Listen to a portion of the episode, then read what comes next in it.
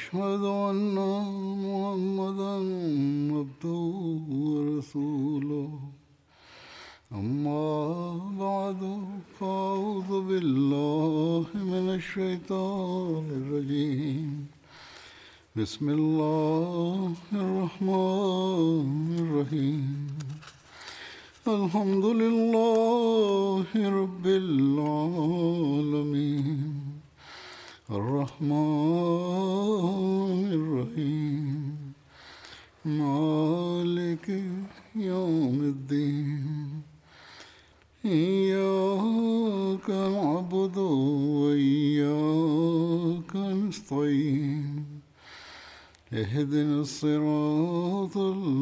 المستقيم صراط الذين أنعمت عليهم غير المغضوب عليهم ولا الضالين bezüglich der Sahaba aus der Schlacht von Badr, die bereits erwähnt wurden, haben noch einige Erzählungen gefehlt, die ich heute vortragen werde. Danach endet die Serie der Erzählungen über die Gefährten der Schlacht von Badr, zumindest die, die ich vortragen wollte. Über Hazrat Amir bin Rabia anhu steht geschrieben, dass sein Vater Rabia bin Qab bin Malik bin Rabia war. Es stammen ein paar Überle Überlieferungen von ihm. Abdullah bin Amir Rabia berichtet, dass seine Mutter Hazrat Umme Abdullah Laila binte Abu Hasma erzählt. Sie berichtet, wir waren bereit, nach Äthiopien aufzubrechen, um dorthin auszuwandern. Amir bin Rabia befand sich aufgrund einer Arbeit außerhalb des Hauses, als Hazrat Umar der zu dem Zeitpunkt noch im Zustand der Götzendienerei war, herauskam und sich vor mir stellte. Wir erlitten durch ihn großes Leid.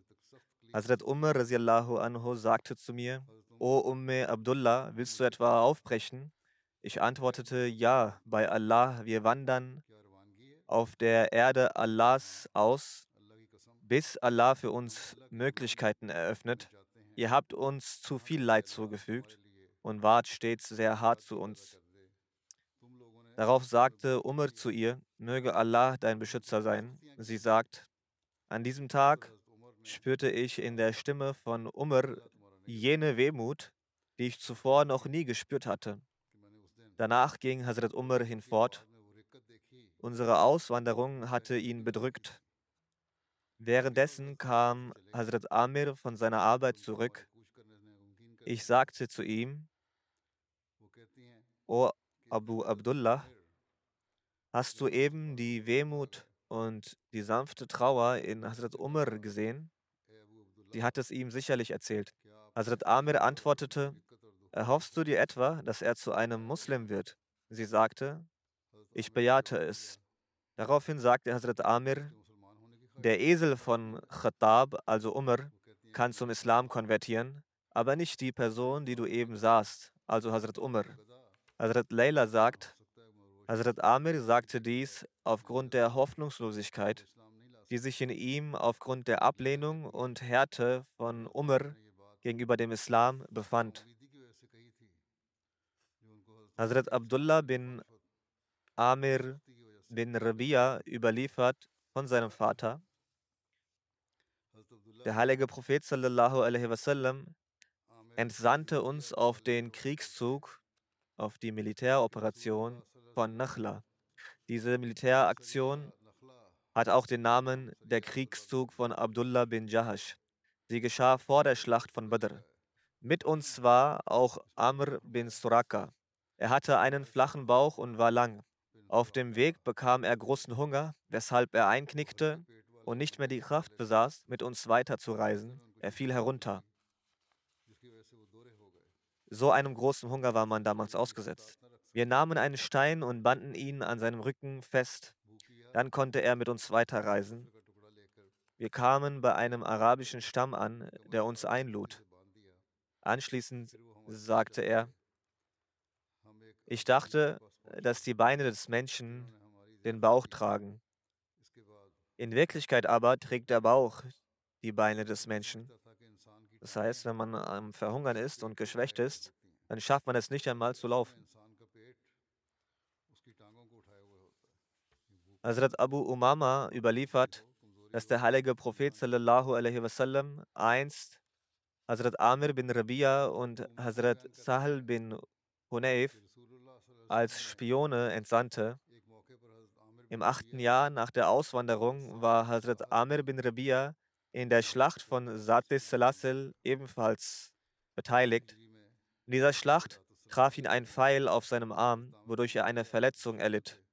Hazrat Abdullah bin Amir überliefert von seinem Vater Amir bin Rabia, dass der heilige Prophet sallallahu alaihi wasallam einmal an einem Grab vorbeilief und fragte, wessen Grab das sei.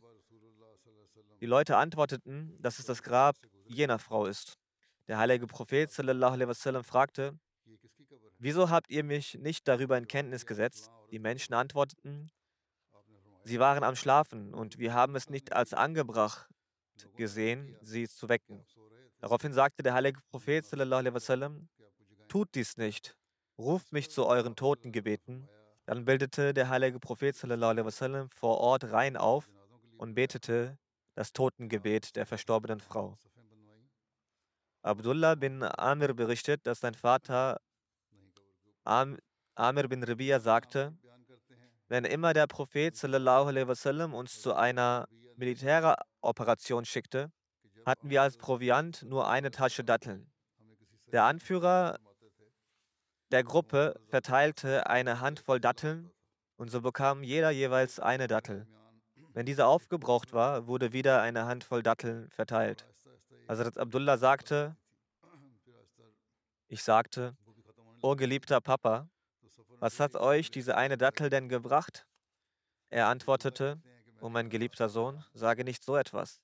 Die Wichtigkeit dieser einen Datteln erfuhren wir immer dann, als wir nicht einmal diese eine Dattel zur Verfügung hatten.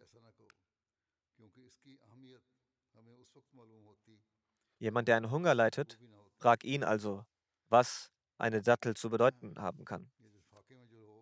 Als Hazrat Umar während seiner Khilafat-Ära die Juden aus Khaybar vertrieben hatte, gehörte Hazrat Amir bin Rabia auch zu den Leuten, an denen, unter denen Hazrat Umar die Felder von Qura aufgeteilt hatte.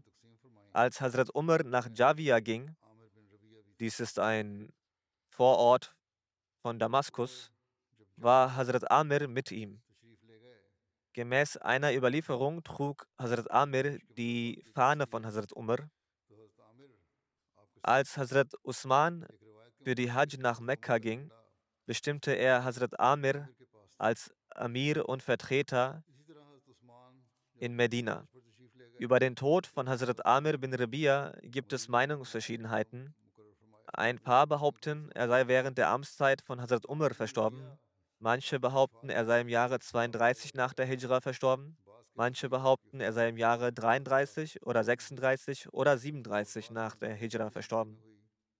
Laut Allama ibn Sakir erscheint die Überlieferung, in dem das Jahr 32 nach der Hijra erwähnt ist, am authentischsten. Über den Tod von ihm heißt es auch, dass nach der Ermordung von Hazrat Usman er die ganze Zeit zu Hause blieb und niemand von ihm etwas mitbekam, bis man sein Leichnam für das Totengebet aus seinem Haus trug. Abdullah bin Amir berichtet, dass sein Vater Amir bin Rabia sagte, dass in der Zeit des Propheten sallallahu alaihi wasallam ein Mann eine Frau aus dem Stamm Banu Fazara heiratete und als Morgengabe lediglich zwei Schuhe gab. Der Prophet sallallahu alaihi wasallam genehmigte diese Trauung. Das bedeutet, selbst wenn man eine kleine Summe als Morgengabe bestimmt, ist es erlaubt. Abdullah bin Amr berichtet, dass sein Vater Hazrat Amr bin Rabia sagte, dass er den Propheten sallallahu alaihi wasallam gesehen habe, dass er in der Nacht auf einer Reise auf dem Rücken seines Kamels sitzend freiwillige Naffelgebete verrichtete. Das Gesicht des Propheten war in die Richtung gewandt, in welche sich das Kamel fortbewegte. Egal in welcher Richtung das Gesicht eines Reisenden auch gerichtet ist, ist das Gebet erlaubt.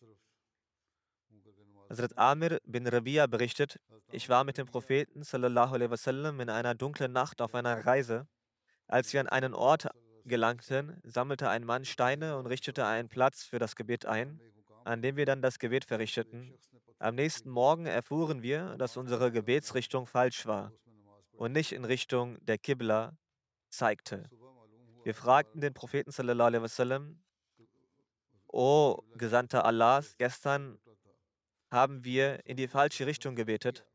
Daraufhin sagt er, offenbarte Allah den Vers,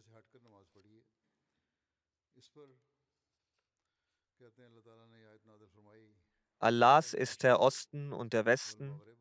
Wohin immer ihr also euch wendet, dort ist Allahs Angesicht. Wenn man also versehentlich in die falsche Richtung betet, macht es nichts. Hazrat Amir bin Rabia berichtet, dass der Prophet wasallam gesagt hat,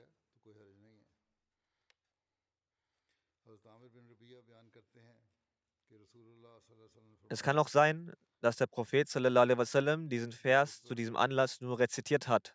Muss nicht sein, dass dieser auch zu diesem Anlass offenbart wurde. Jedenfalls, das ist die Überlieferung aus Hilyatul Awliya.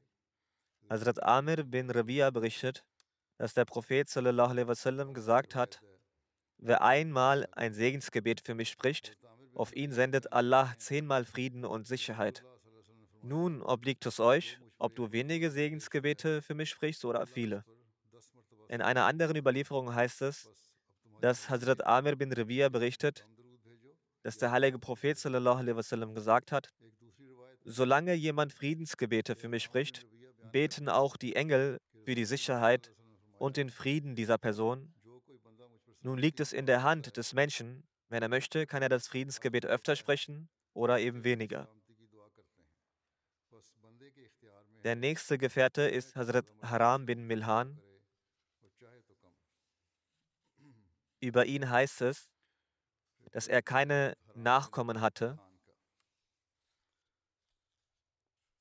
Von Hazrat Abdullah bin Abi Talha ist überliefert, ist überliefert, er sagte, Hazrat Anas hat mir erzählt, dass der heilige Prophet wasallam, dessen Onkel Hazrat Haram bin Milhan, welcher der Bruder von Umm Sulaim war, mit 70 Berittenen zum Stamm Banu Amir geschickt hatte. Amir bin Tufail war der Anführer der Götzendiener, der dem heiligen Propheten wasallam, damit begegnete, eine von drei Optionen zu wählen. Er sagte, die Leute der Städte werden ihnen gehören und die Dorfbewohner mir. Oder aber, dass ich nach ihrem Tod zu ihrem Nachfolger werde, oder ich werde sie mit 2000 Männern aus Radfan angreifen. Später erkrankte Amir in einem Haus einer Frau an der Pest. Amir, der Erkrankte, sagte daraufhin, das ist die gleiche Beulenseuche, die im Hause einer Frau der Sulul-Familie ein junges Kamel traf. Bringt mir mein Pferd. Er stieg auf sein Pferd und starb gleich auf dessen Rücken. Hier hat er, also der Überlieferer, schon das Ende von Amir erwähnt.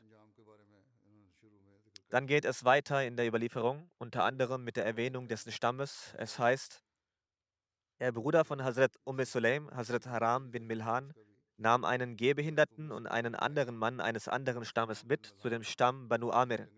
Haram sagte zu den beiden, bleibt in der Nähe, ich gehe zu ihnen hin. Sollten sie mir Frieden anbieten, dann kommt ruhig. Sollten sie mich töten, dann kehrt zu euren Genossen und berichtet ihnen davon. Hazrat Haram ging zu Amir und fragte ihn, gewährt ihr mir Frieden, damit ich die Botschaft des Gesandten Allahs sallam, euch überbringe? Nach dieser Frage begann er das Gespräch mit Amir. Die Stammesleute von Banu Amir gaben einer Person ein Zeichen. Er kam von hinten auf ihn zu und stach mit einem Speer auf ihn, der seinen Körper durchbohrte. Hazrat Haram anhu nahm das aus den Wunden fließende Blut, schmierte es auf sein Gesicht und sagte dabei, Allahu Akbar fuztu wa Rabbil Kaaba, Allah ist der Größte beim Herrn der Kaaba, ich habe mein Ziel erreicht. Dann gingen diese Leute dem zweiten Mann hinterher und töteten ihn.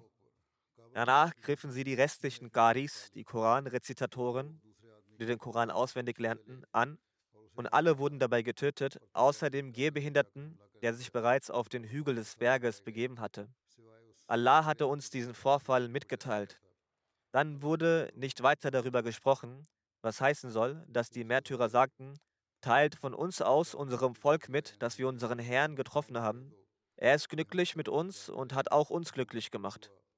Dann betete der heilige Prophet wasallam 30 Tage lang jeden Morgen gegen sie, also gegen die Stämme Reel, Zakwan, Banu Lahyan und Usayya, die gegen Allah und seinen Gesandten wasallam, revoltiert hatten. Diese Überlieferung ist aus Bukhari. Nach einer anderen Überlieferung aus Bukhari von Hazrat Anas wurde er anstelle eines Speeres mit einer Lanze attackiert.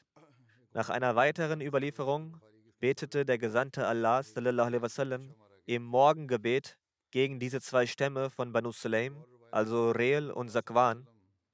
Hazrat Anas sagt, damit begann auch das Gunut im Gebet. Hier vorsprachen wir das Gunut-Gebet nicht. Hazrat Muslim anhu sagt, das Ereignis des Märtyrertodes der Hufase Quran erwähnend, in Bezug auf den Opferwillen der Sahaba, aus der Geschichte können wir entnehmen, dass die Sahaba mit einem Gefühl in die Kriege zogen, dass der Märtyrertod während des Krieges für sie die absolute Ruhe und Freude bedeutete. Und wenn sie im Krieg einen Schmerz traf, verstanden sie es nicht als Schmerz, sondern Behaglichkeit.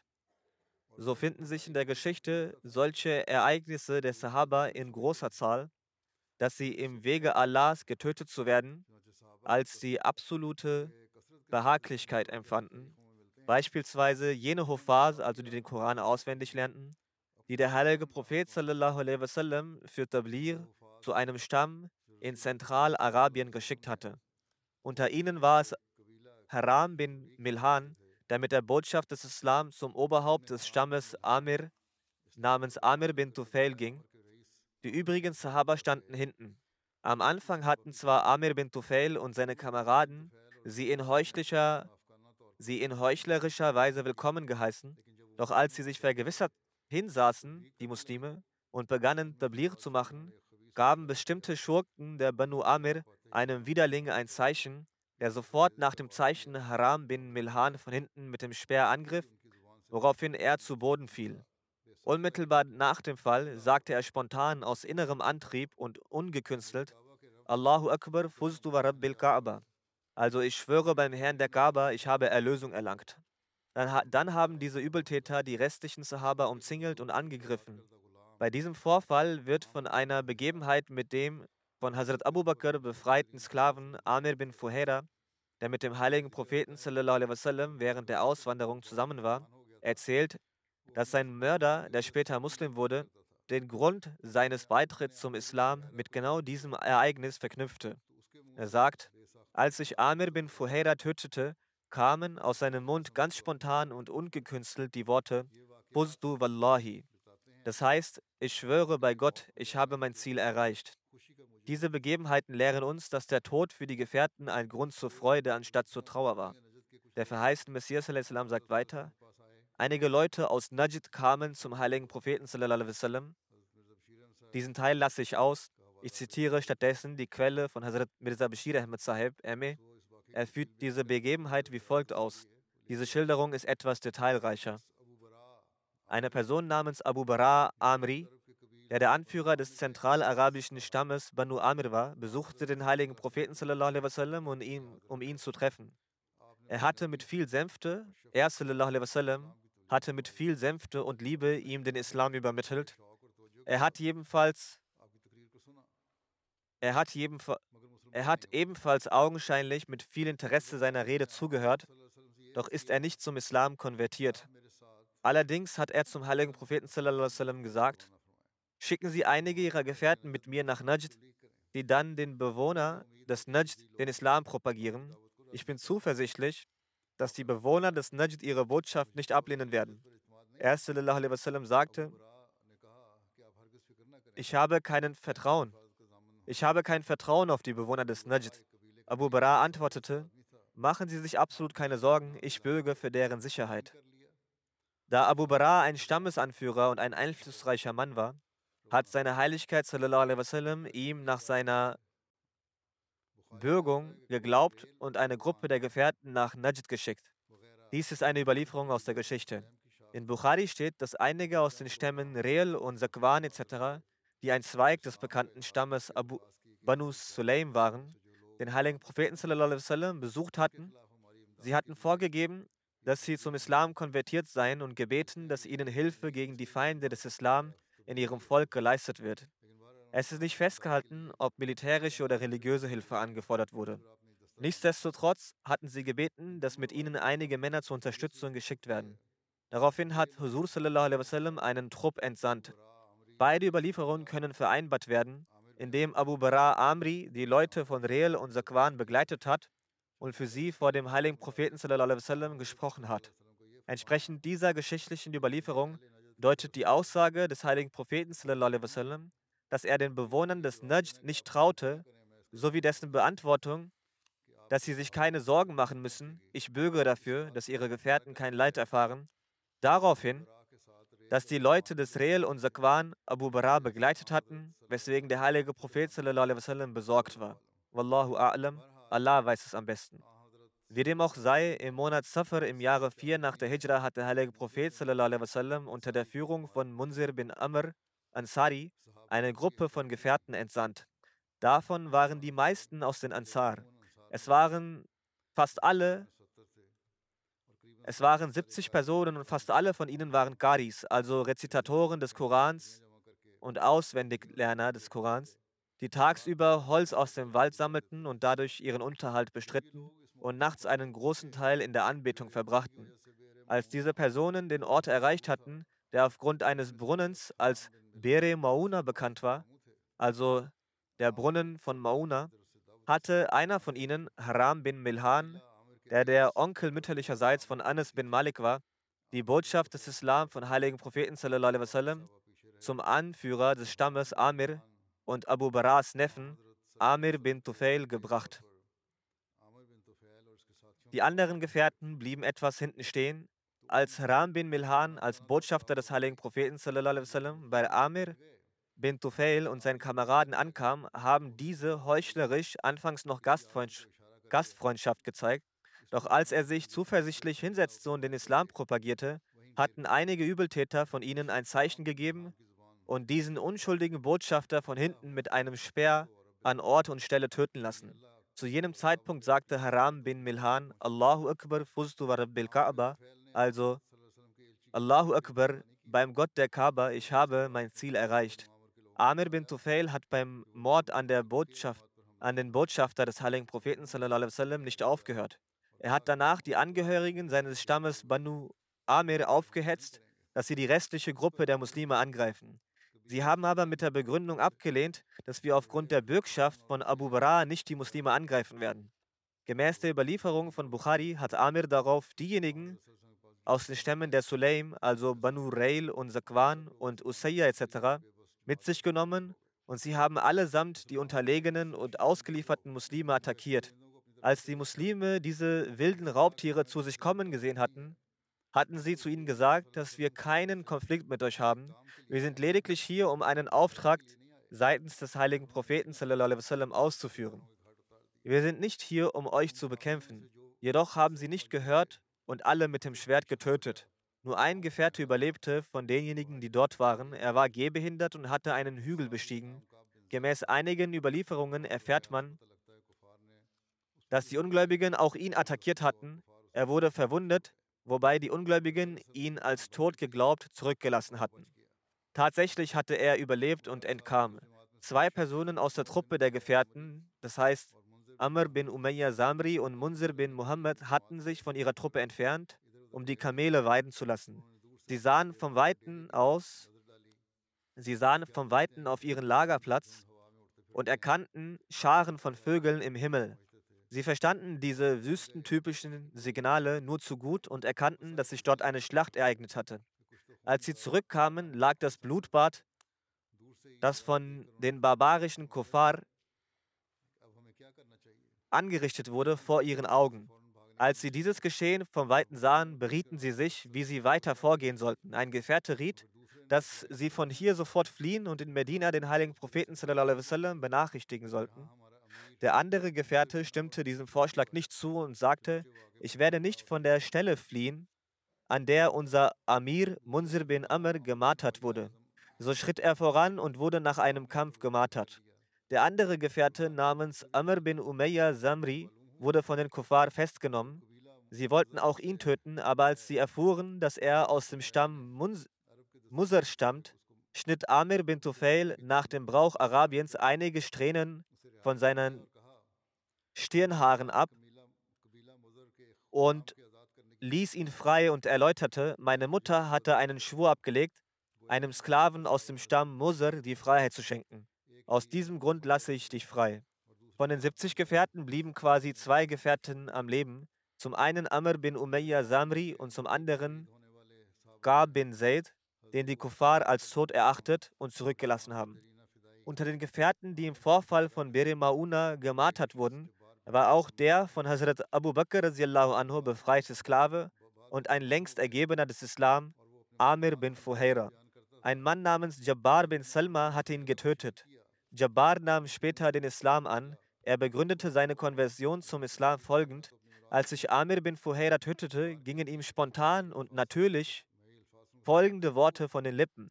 Fuztu Wallahi, das heißt, ich schwöre bei Gott, ich habe mein Ziel erreicht.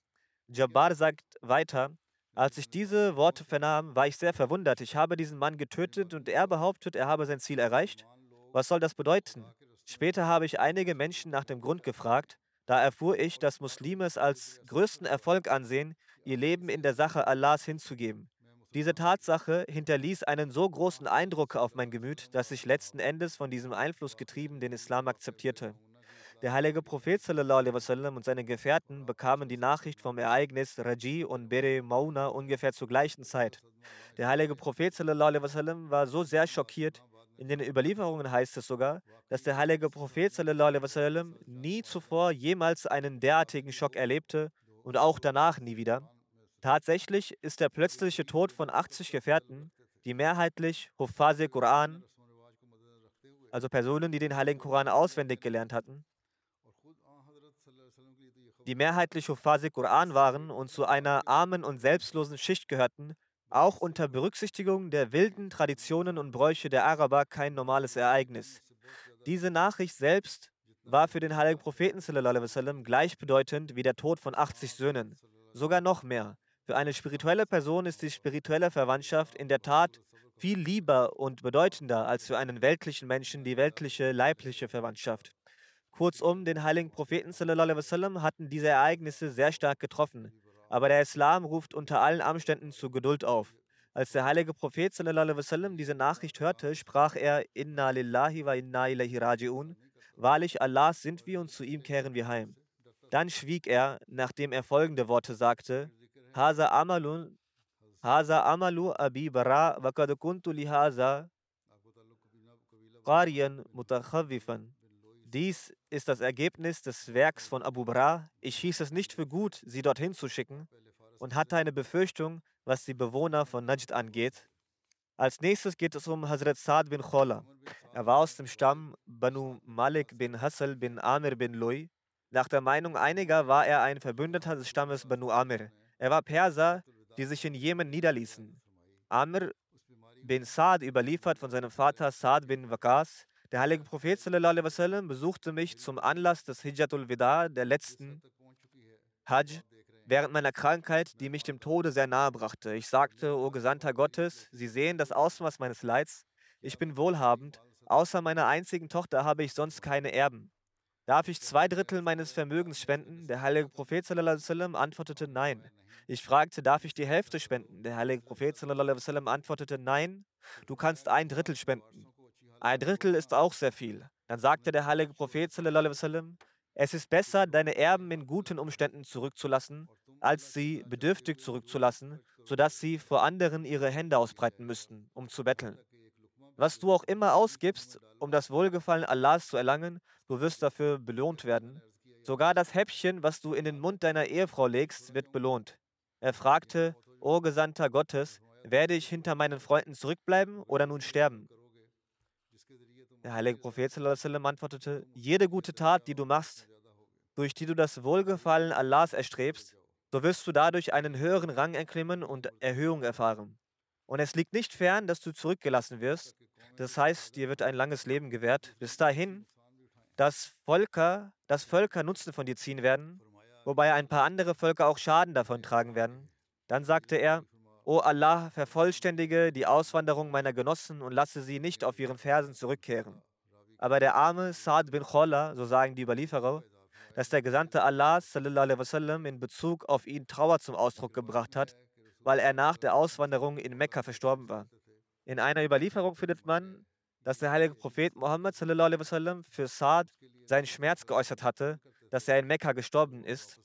Dies aus dem Grund, weil derjenige, der von Mekka ausgewandert war, für ihn hat es der heilige Prophet wasallam, nicht für gut empfunden, dass er dorthin zurückkehrt oder dort länger weilt als für den Zeitraum, die er braucht, um das Hajj oder die Umrah zu vollziehen. Ismail bin Muhammad bin Saad anhu, überliefert, dass der heilige Prophet Muhammad wasallam, Sahib bin Umair al-Qari geboten hat, dass wenn Saad bin Kholla in Mekka stirbt, er nicht in Mekka begraben werden soll. Und nach einer Überlieferung hat der heilige Prophet Muhammad wasallam, über Hazrat Saad bin Abi Waqas gesagt, dass wenn er in Mekka stirbt, er nicht in Mekka begraben werden soll. Als Hazrat Saad bin Kholla zum Anlass der Hijjatul Wida verstorben ist, war seine Frau schwanger. Nicht sehr lange nach seinem Tod brachte sie das Kind zur Welt. Also kurz nach seinem Tod war die Geburt des Kindes.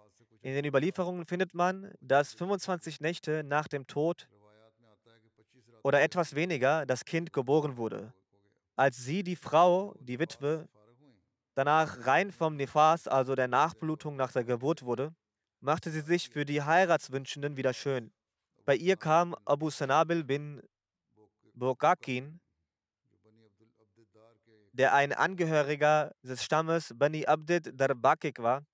Er hatte zu ihr gesagt, was ist los mit dir? Ich sehe dich, wie du dich wieder fertig und schön gemacht hast.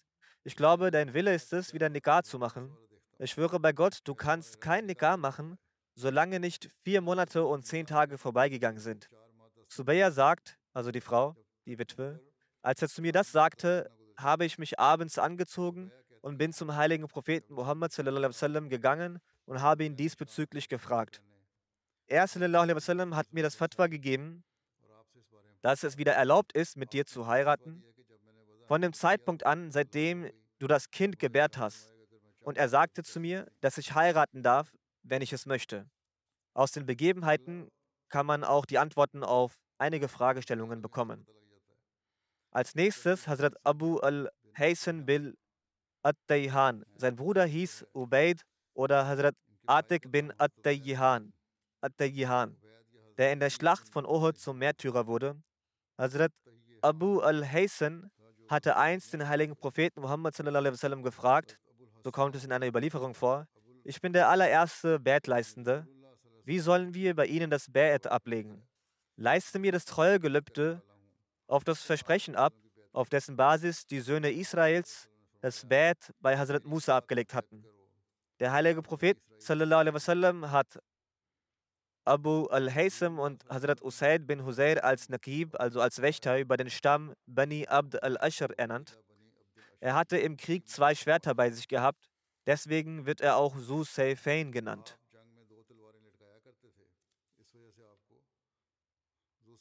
Hazrat Mirza Bashir Ahmad Sahib hat geschrieben, dass im Krieg von Siffin er auf der Seite von Hazrat Ali gekämpft hat und den Märtyrertod erhielt. Dann wird über Hazrat Asim bin Sabit berichtet. Als nächstes handelt es über ihn. Ein Sohn von Hazrat Asim war Muhammad, der aus dem Leibe von Hind bin Malik stammt. Hazrat Imam Razi hat über die Leute, die sich in der Schlacht von Uhud in der unmittelbaren Nähe des heiligen Propheten Muhammad befanden, geschrieben. Das hat auch Hazrat Khalifa Rabi einen Vers erläuternd zitiert. Also, dass Hazrat Imam Razi von 14 Leuten namentlich sichere Zeugenschaft ablegen kann, dass sie beim heiligen Propheten anwesend waren und dass sie den heiligen Propheten in keinem Zustand in der Schlacht von Uhud verließen. Unter den Namen sind folgende von den Muhajirin vorzufinden. Hazrat Abu Bakr, Hazrat Ali. Die Schiiten sagen, dass es nur Hazrat Ali war. Doch hier stehen die Namen Hazrat Abu Bakr, Hazrat Ali, Hazrat Abdurrahman bin Auf, Hazrat Saad bin Abi Waqas, Hazrat Talha bin Ubaidah Hazrat Talha bin Ubaidullah und Hazrat Abu Ubaidah bin al-Jarrah und Hazrat Zubair bin Awam. Von den Ansar Hazrat Khubab bin Munzir, Hazrat Abu Dajjana, Hazrat Asim bin Sabit, Hazrat Haris bin Simma, eventuell auch Hazrat Sahel bin Hunayf, genauso Usaid bin Huzair, Hazrat Saad bin Muaz etc. waren auch darunter. Es wird auch berichtet, dass es jene acht waren, welche sich den Tod geschworen hatten und sich auf den Tod eingeschworen hatten und drei waren von den Muhajirin und fünf von den Ansar. Und es ist eine sehr merkwürdige Sache, dass aufgrund dessen, dass der heilige Prophet wasallam, damals seine Mitstreiter benötigt hatte, kein einziger von diesen als Märtyrer gestorben war, obwohl sie sich den Tod geschworen hatten. Das ist ein Ereignis des außergewöhnlichen Schutzes durch Allahs gewesen. Dann geht es als nächstes weiter mit der Erzählung über Sahel bin Hunayf al-Ansari. Es ist von Hazrat ibn Abbas überliefert, dass bei der Schlacht von Badr an der Seite des heiligen Propheten 100 Kamele waren und Kamelstuten und zwei Pferde. Auf einem der beiden Pferde war Hazrat Miqdad bin Aswad unterwegs und auf dem anderen Hazrat Musa bin Umair und Hazrat Sahel bin Hunayf. Die Gefährten des heiligen Propheten sallam, ritten abwechselnd auf diesen Kamelstuten. Der heilige Prophet sallam, Hazrat Ali und Hazrat Marsad bin Abi Marsad Ghanami, welcher der Vertragspartner von Hazrat Hamza bin Abdul Muttalib war, ritten abwechselnd auf einem Kamel. In der Schlacht von Uhud findet sich unter jenen, die bei dem heiligen Propheten sallam, in der Nähe waren, auch die Erwähnung von Hazrat Sahal bin Hunayf. Yusair bin Amr überliefert, Eins bin ich zu Hazrat Sahal bin Hunayf gegangen und ich fragte ihn, erzählen Sie mir eine solche Überlieferung des heiligen Propheten, sallam, welche Sie über die Gruppe der Kharijiyya, also einer Gruppe der Kharijin, gehört haben. Er sagte, ich sage euch nur so viel, dass ich euch nicht mehr als das sagen werde, was ich gehört habe. Ich habe den heiligen Propheten sallam, über ein Volk sprechen hören, welches von hier ausgehen wird. Dabei zeigte er in Richtung Irak. Sie werden zwar den Koran rezitieren, aber sie werden ihn nicht erfassen und ertragen. Diese Menschen werden so sehr vom Glauben weichen, wie ein gejagtes Tier dem Pfeil ausweicht und entwischt. Der Überlieferer sagte, dass er ihn gefragt hat, hat der Prophet auch ein Merkmal von jenen Leuten genannt? Er gab zur Antwort, was ich gehört habe, ist nur dies gewesen. So kann ich euch nicht mehr sagen als das. Also, was er gehört hatte, hat er erzählt.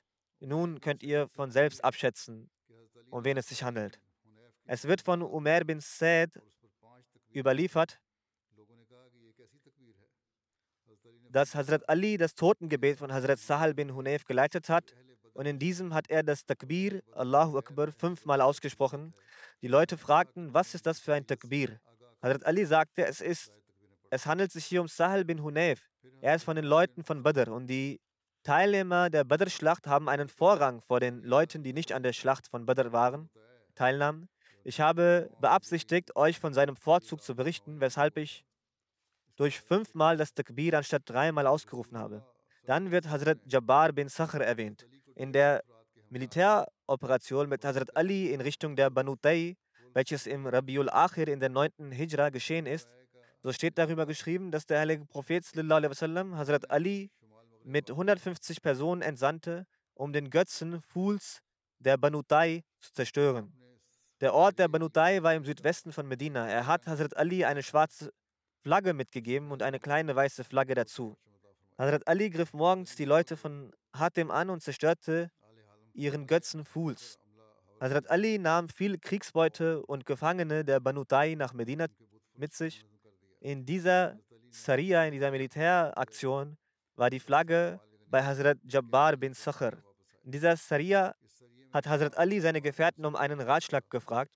So hat dann Hazrat Jabbar bin Sakhr gesagt, die Nacht sollten wir auf unseren Reittieren reisen verbringen und sie schon am Morgen angreifen. Hazrat Ali hat dieser Rat sehr gefallen. Hazrat Jabir bin Abdullah überliefert, ich stand an der linken Seite des heiligen Propheten im Gebet. So nahm er mich und stellte mich auf seine rechte Seite. Dann kam Hazrat Jabbar bin Sakhr. Dann stellte der heilige Prophet uns beide hinter sich. während des Gebets. In einer Überlieferung heißt es, dass Hazrat Umar bin Abi Waqas von Amr bin Abde Wud getötet wurde und gemartert wurde. Laut einer anderen Überlieferung wurde Hazrat Umar bin Abi Waqas durch Asen bin Said getötet. Ja, genau, die Erzählung über Sakhr ist schon beendet. Jetzt handelt es von Hazrat Umar bin Abi Waqas. Über ihn ist diese Überlieferung, die noch aussteht. Er wurde von Amr bin Abde Wud ermordet. Gemäß einer weiteren Überlieferung heißt es, dass Hazrat Umar bin Abi Waqas durch Asen bin Said ermordet wurde. In einer Überlieferung heißt es, dass der heilige Prophet wasallam, Hazrat Qutba in Begleitung von 20 Männern auf eine Reise im 9. Jahr nach der Hijra im Monat Safar zum Zweig des Volksstammes Chusam entsandte. Sie befanden sich in der Nähe von Taballa. Er wasallam, befahl ihnen, sie blitzartig anzugreifen. Die Männer machten sich auf zehn Kamelen auf den Weg. Sie saßen sich abwechselnd auf die Tiere. Sie hielten einen Mann auf und fragten ihn aus, doch dieser verstummte vor ihnen. Als sich die Möglichkeit ergab, begann er laut schreiend seine Stammesleute zu warnen. Hierauf, töten sie, hierauf töteten sie ihn. Dann warteten Hazrat Qutba und seine Gefährten.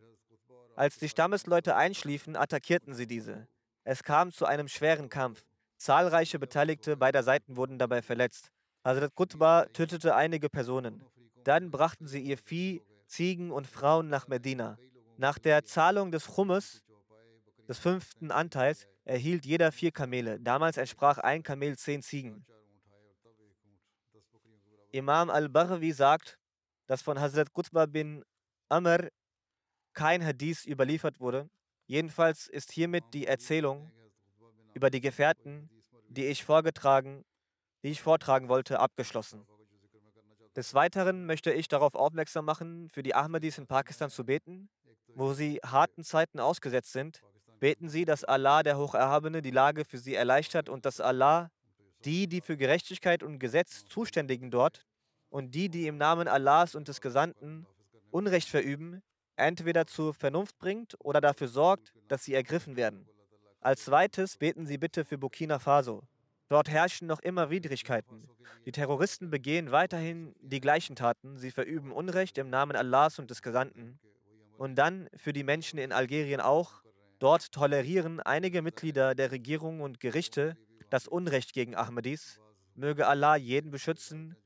Bemühen Sie sich ganz besonders um Gebete und Almosen Möge Allah jeden vor dem Übel der Gegner bewahren. Nach dem Freitagsgebet werde ich einige Totengebete in Abwesenheit leiten und vorbeten. Diese erwähne ich nun. Die erste Erwähnung ist vom ehrenwerten Muhammad Rashid Shahid Sahib. Er war der Sohn von Herrn Chaudhry Bisharat Ahmed aus Gurtriala im Distrikt Gujarat. Zwei Nicht-Ahmadis kamen am 19. Februar zu ihm nach Hause, drangen in sein Haus ein und töteten ihn durch Schüsse. Wahrlich, Allah sind wir und zu ihm kehren wir heim. Zum Zeitpunkt seines Todes war der Verstorbene über 70 Jahre alt. Laut den näheren Angaben lebte Mohammed Rashid Sahib in seinem Haus in Gutriala im Distrikt Gujarat alleine. Dort hatte er für die Erleichterung der Bewohner des Gebiets und der Region zu Hause eine kostenlose homöopathische Apotheke eröffnet. Von dieser zogen die Dorfbewohner und Leute aus der Umgebung Nutzen. Zwei junge Männer des Dorfes kamen in die befindliche Apotheke in sein Haus rein, mit der Ausrede, ein Medikament bekommen zu wollen und schossen darauf los, auf ihn los. Es wird gesagt, dass der Schütze auch ein Hafize Koran war einer seiner Schuss, Schüsse traf den Verstorbenen in die Stirn, wodurch Mohammed Rashid Sahib sofort verstarb. Nach dem Angriff flohen die Angreifer. Ein Angestellter des Verstorbenen erfuhr vom Angriff, als er einige Minuten danach am Tatort eintraf. Eine Anzeige wurde im zuständigen Polizeirevier erstattet. Später, sagt man, wurde die Leiche eines Attentäters in den nahegelegenen Feldern gefunden. Dieser war der Hafize Koran gewesen. Über dessen Tod führt die Polizei separate Untersuchungen. Der zweite Angreifer wurde von der Polizei verhaftet. Hier kam es zumindest dazu, dass die Polizei ihn festnehmen konnte. In der Familie des verstorbenen Märtyrers wurde der Grundstein der Ahmadiyyat durch Hazrat Munshi Sultan Alam Sahib anhu, einem Gefährten des verheißten Messias gelegt. Dieser war wohnhaft in Gujriala im Distrikt Gujarat in der lokalen Schule als Koranlehrer tätig. Er kam 1906 von Gujriala nach Qadian und legte an der gesegneten Hand des verheißenen Messias al-Islam sein Treuegelübde ab. Der verstorbene Märtyrer ging nach dem Abschluss der Mittelstufe in die Armee. Nach einigen Jahren verließ er die Armee und nach einer Weile, zwischen 1984 und 1985, zog er mit seiner Familie nach Norwegen. Trotz der, Norweg trotz der norwegischen Staatsangehörigkeit kehrte er 2008 in das Dorf seiner Vorväter zurück. Er reiste immer wieder nach Norwegen. In seinem vorväterlichen Dorf begann er gemeinsam mit den Landesherren den Menschen in der Gegend durch eine kostenfreie Apotheke der Homöopathie zu helfen. Diese betrieb er bis zuletzt noch. Der Verstorbene war mit der, durch die Gnade Allahs des Hocherhabenen Musi gewesen. Zum Zeitpunkt seines Todes war er als Sekretär Islahu Irshad in Gutriala aktiv. Er war ein sehr geselliger und liebevoller Mensch. Zu jedem pflegte er eine Bindung der Freundschaft und Vertrautheit. Die Leidenschaft für den Dienst an der Menschheit war sehr stark. Ohne religiösen Unterschied half er Bedürftigen auf finanzieller und zwischenmenschlicher Ebene. Er liebte das Khilafat. Gastfreundschaft war einer seiner herausragenden Eigenschaften. Vor allem für Gäste aus der Zentrale war er stets vorne mit dabei. Die Gebete hielt er ein und war von Zeit zu Zeit organisierte er in der Gegend kostenlose medizinische Camps. Sein Neffe Rafi Sarmat Sahib ist als Murabbi in der Elfenbeinküste tätig. Er sagt, der Verstorbene war eine sehr geschätzte Person, die jeder liebte. Neben der immensen Leidenschaft des Dienstes an der Menschheit war er auch ein sehr guter Da'i Lillah, also jemand, der Tablir macht und zu Allah aufruft und kümmerte sich sehr um die Armen. Allah, der Hocherhabene, hatte in seine Hand Gesegnung, Genesung gelegt. Er hörte stets die Freitagsansprachen und war auch sehr vorsichtig. Vor einiger Zeit hatte die Ehefrau des Verstorbenen, Akhtar Sahiba, in Norwegen geträumt, dass der Verstorbene angegriffen wurde und man versucht hat, ihn zu töten. Jedenfalls hatte sie ihn gebeten, vorsichtig zu sein. Der Verstorbene hinterlässt seine Ehefrau Barwin Akhtar Sahiba, wohnhaft in Norwegen, zwei Söhne und fünf Tochter, von denen eine in Pakistan lebhaft ist. Die weiteren wohnen in unterschiedlichen Ländern. Muballirin Charj Sahib aus Norwegen Shahid Mahmoud Galu Sahib schreibt, er war ein äußerst ehrenwerter und bescheidener Mann. In Norwegen diente er den Menschen mit homöopathischen Mitteln. Im Ruhestand lebte er 12 oder 13 Jahre in seinem Dorf in Pakistan und diente dort den Menschen. In dieser Zeit reiste er hin und wieder nach Norwegen. Allah versah seine Hände mit Heilung und Genesung. Er war für immer, er war immer für den Dienst an die Kranken bereit und lieferte ihnen die Heilmittel auch nach Hause. Seine Ehefrau gehörte zu seinen liebsten Menschen. Sie legte zunächst das Bett nicht ab, feindete aber auch nicht ihren Ehemann aufgrund Ahmadiyyat an. Sie verheiratete all ihre Kinder mit Ahmadis. Als er im Oktober 2018 ein letztes Mal nach Norwegen kam, ließ er seine Frau das Bett ablegen und sagte, ich bin nur mit der Absicht gekommen, damit meine Frau das Gelübde ablegen kann. Er sagte, in Pakistan ist die Anfeindung sehr stark. Man erhält auch Drohungen, jedoch herrscht dort immense Armut. Die Menschen können sich keine Medikamente leisten durch mich haben die Bedürftigen Zugang zu kostenfreier Versorgung und ihnen wird geholfen. Ich habe keine Angst vor dem Tod. Der Tod wird mich sowieso ereilen. Irgendwann. Ahmadis helfen, da sie der Menschheit weiterhin zu helfen haben und sie tun es ohne jegliche Furcht. Möge Gott dem geehrten Rashid Shahid Sahib mit Vergebung und Barmherzigkeit begegnen und den Hinterbliebenen des Verstorbenen Geduld und Stärke gewähren. Die zweite Erwähnung Darin sind zwei Personen beteiligt, gilt Frau Amani Bassam Majlabi und Herrn Salauddin bin Abdul Moin Qutaish aus Iskenderun aus der Türkei. Der zuständige Murabbi und Gemeindevorsitzende Sadek Saib schreibt, als die Türkei am 6. Februar 2023 von zwei schweren Erdbeben erfasst wurde, starben auch zwei Ahmadis, die Mutter und Sohn waren. Allah sind wir und zu ihm kehren wir zurück. Grundsätzlich blieben alle Ahmadis vom Erdbeben geschützt, Alhamdulillah, wenn auch einige leichte Verletzungen erlitten. Unter den Verstorbenen befand sich eine 30-jährige syrische Frau, Amani Bassem Majlabi Sahiba, die der Gemeinde Iskenderun angehörte. Sie war die Ehefrau von Herrn Abdul Moin Qutesh und die Schwiegertochter von Herrn Salah Qutesh Abu Talib Sahib, dem Vorsitzenden der, der Gemeinde Iskenderun. Frau Amani hatte vor zwei Monaten erst mit ihrem Ehemann das Bad abgelegt. Ihr Schwiegervater, Herr Salah Qutesh, erzählt, dass er einen Tag vor dem Erdbeben Frau Amani fragte, hast du deiner Familie schon von deinem Bad erzählt? Frau Amani sagte, ja, ich habe meinen Eltern von meinem Bad erzählt. Herr Salah meint damit, dass Frau Amani sehr erfreut war, dass ihre Eltern zu ihrem Bett keine heftige Reaktion zeigten oder sie anfeindeten. Zugleich verstarb ihr dreijähriger Sohn Salahuddin. Allah sind wir und zu ihm kehren wir zurück. Die beiden wurden unter Trümmern erdrückt und man konnte sie nach zwei Tagen bergen. Bis dahin waren sie jedoch bereits schon verstorben. Frau Amani hinterlässt neben ihrem Ehemann, Herr Abdul Mutin Kutesh, Sahib auch eine sechsjährige Tochter Abira zurück, namens Abira zurück. Herr Shamsuddin Malabari, der zuständige Murabbi für Kababir, sagt, die Familien von Frau Amani und ihrem Ehemann Abdul Moin Kutesh sind aus Syrien in die Türkei eingewandert. Frau Amani war eine äußerst aufrichtige, hilfsbereite und demütige Frau. Als sie auf die Wichtigkeit des Bad aufmerksam wurde, ließ sie ihr Bad nicht hinauszögern, sondern ermutigte auch ihren Ehemann und ihre Brüder dazu. Er sagt, meine Ehefrau berichtet, dass ihr auffiel, wie sich die Verstorbene zu ihrer Schwiegerfamilie verhielt und mit, all, und mit allen eine äußerst liebevolle Beziehung pflegte.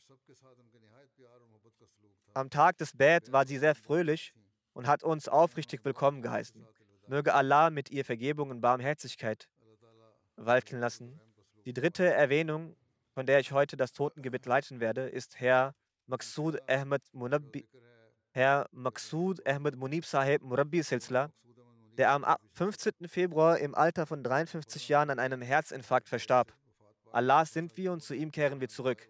Er war Musi gewesen. Sein Vater, Herr Chaudhry Jan Muhammad, nahm 1934 die Ahmadiyyat an. 1991 schloss er das Studium an der Jamia Ahmadiyya Rabwa mit dem Abschluss Mubashir ab.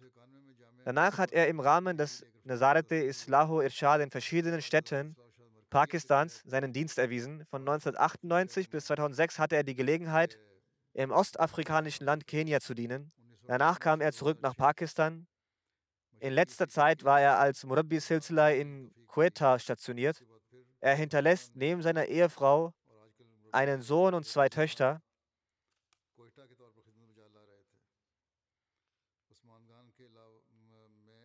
Auch Nazir Islahu Irshad Sahib schreibt, er war ein Murabbi, der in seiner Arbeit sehr aufrichtig, hingebungsvoll und fleißig war.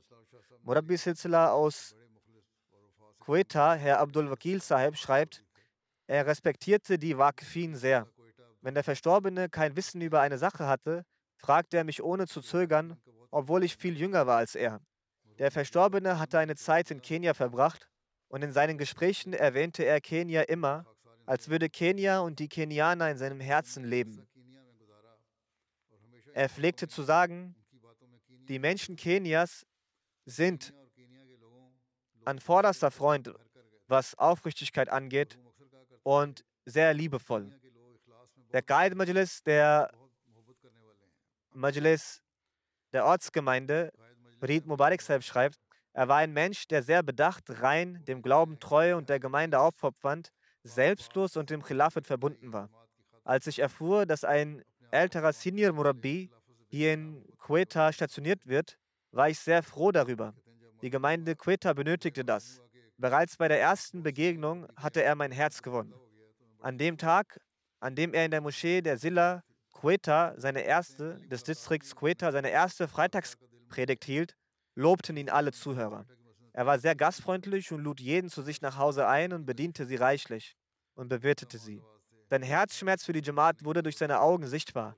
Als er predigte, eine Rede hielt, war sein Ausdruck und seine Augen voller Leidenschaft und Begeisterung, sodass aus den Augen der Zuhörer Tränen flossen. Er beteiligte sich an Zusammenkünften und Reisen. Er versuchte sein Bestes, um in jedem, den er begegnete, Sorge für die Jamaat zu wecken. Sein Wissen zu Jamaat war ein endloser Schatz. Er war so bescheiden und demütig, wie ein Mensch es in seinem Leben nie gesehen haben mag. Letzten Freitag, auf dessen folgenden Tag er verstarb, war ein besonderes Strahlen in seinem Gesicht zu sehen. Als ich ihn sah, sagte ich zum Nasim Umumi über den Murabbi vorne, Heute sieht er sehr schön aus. Wir wussten aber nicht, dass es sein letzter Freitag sein wird. Danach verstarb er. Möge Allah ihm mit Vergebung und Barmherzigkeit begegnen und ihm einen hohen Rang verleihen. Hiernach werde ich die Totengebete all dieser Menschen leiten.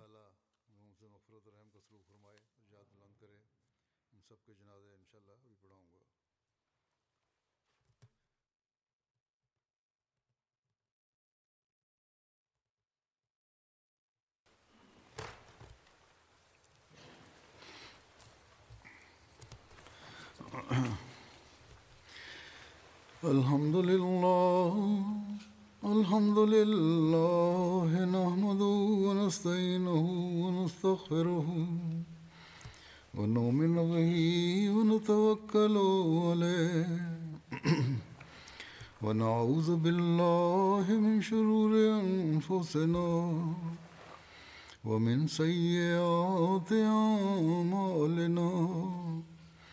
من يهده الله فلا مضل له ومن يضلل فلا هادي له.